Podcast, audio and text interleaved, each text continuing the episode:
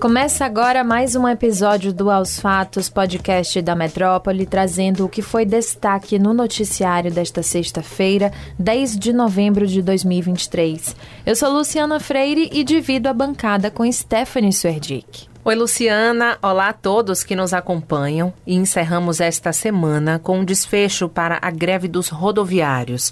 Depois de conversa entre empresários e representantes da categoria, com a presença do prefeito Bruno Reis no Tribunal Regional do Trabalho da Bahia, o sindicato chegou a um acordo e o estado de greve geral foi cancelado. A paralisação estava prevista para acontecer na próxima terça-feira. Durante a negociação, que contou com a presença do desembargador Jefferson Alves Silva Murici, o sindicato aceitou acordos referentes ao pagamento do Fundo de Garantia do Tempo de Serviço, FGTS, que as empresas afirmaram regularizar em até 30 dias. Outro ponto que foi acertado com a categoria foi em relação ao estabelecimento de que dos 3.800 cargos de colaboradores, 2% do quadro seja composto por jovens aprendizes. Ainda sobre o transporte público de Salvador, Bruno Reis anunciou o novo valor do ticket do transporte público. A passagem alcança o valor de R$ 5,20, em um aumento de 6%, que representa a alta inflacionária. Na coletiva, Bruno Reis ainda revelou que enviou o subsídio de 205 milhões de reais para o setor. O projeto já foi encaminhado para a Câmara de Salvador e prevê que desta verba, 190 milhões de reais sejam para o sistema convencional, enquanto que o restante será destinado para o complementar, como os micro-ônibus. Agora passamos para a programação da Metrópole nesta quinta. O jornalista Jânio de Freitas analisou no Três Pontos as relações diplomáticas entre o Brasil e Israel durante o confronto no Oriente Médio e como isso impacta no aguardo de autorização da saída dos brasileiros da faixa de Gaza.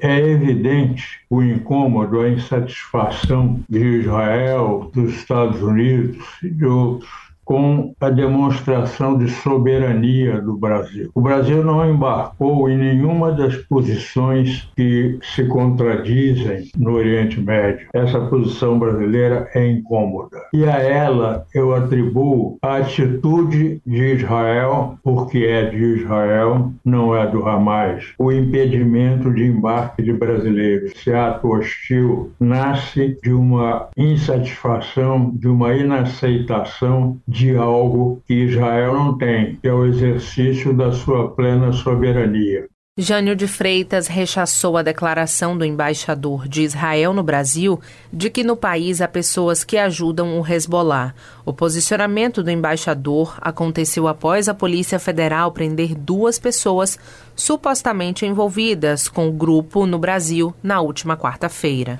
Ao comentar sobre o conflito israelense-palestino na faixa de Gaza, o jornalista Bob Fernandes defendeu que o governo brasileiro já lida com o reflexo da guerra internamente, com laços estremecidos com o governo de Israel.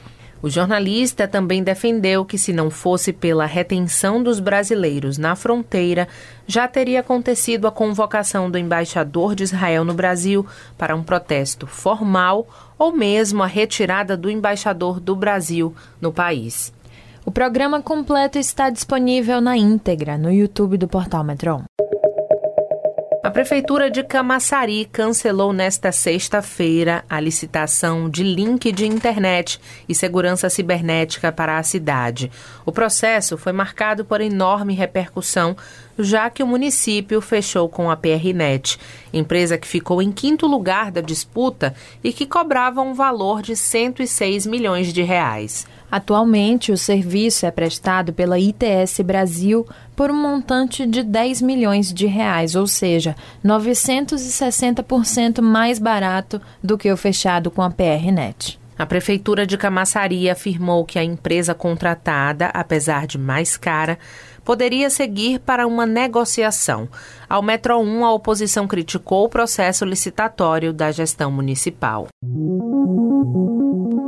O senador Jacques Wagner, do PT, disse nesta sexta que o seu grupo político vai trabalhar para apresentar um projeto para a cidade de Salvador na eleição de 2024. Eu posso garantir que no grupo da gente vai ter projeto, não vai ter só conversa. Tem que ter projeto para poder as pessoas dizer, eu acredito nisso aí, vou acompanhar isso aí. Eu tenho dito ao pessoal que Salvador e muitas outras cidades querem saber para onde eu vou. Não basta só o sorriso do candidato, a simpatia, a humildade, o palanque animado. Isso eu tenho dito para todo mundo. Tá na hora de sentar o bumbum na cadeira, chamar gente que conhece, no caso de Salvador, a cidade e começar a fazer aquilo que chama chuva de ideias. A gente não vem construindo. Cada ano, cada eleição é um. Era fulano, depois Beltrano, depois Ciclano. Caramba, ganhou, beleza, vamos governar. Não ganhou, continua preparando a pessoa, homem ou mulher, para a próxima. Se a cada eleição apresenta um nome novo, tudo tem que recomeçar. É verdade. Então, eu acho que esse é um, foi um erro nosso do grupo. Na entrevista concedida à Metrópole, o senador ainda falou sobre o conflito entre o Estado de Israel e o grupo Hamas e também sobre a reforma tributária. Para conferir na íntegra, acesse o YouTube do portal Metro 1.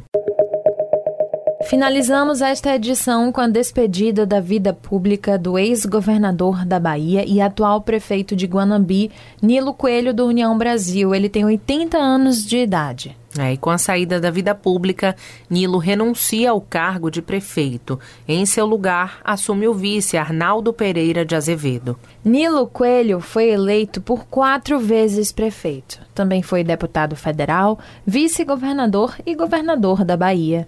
As distantes regiões do Oeste e do Extremo Sul, enfim, foram integradas ao estado da Bahia pelas rodovias construídas por aquele que ficou conhecido como o governador estradeiro. Isso mesmo. Entre tantas realizações de Nilo Coelho para ampliação da infraestrutura baiana, consta a ponte que faz a ligação entre as margens do Rio São Francisco, em Bom Jesus da Lapa.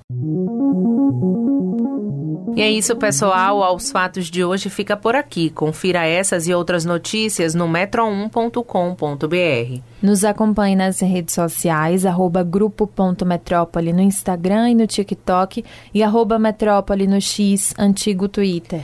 E não deixe de ativar as notificações no Spotify para receber um alerta toda vez que sair um novo episódio e se manter atualizado. Tchau, tchau a todos. Ótimo final de semana.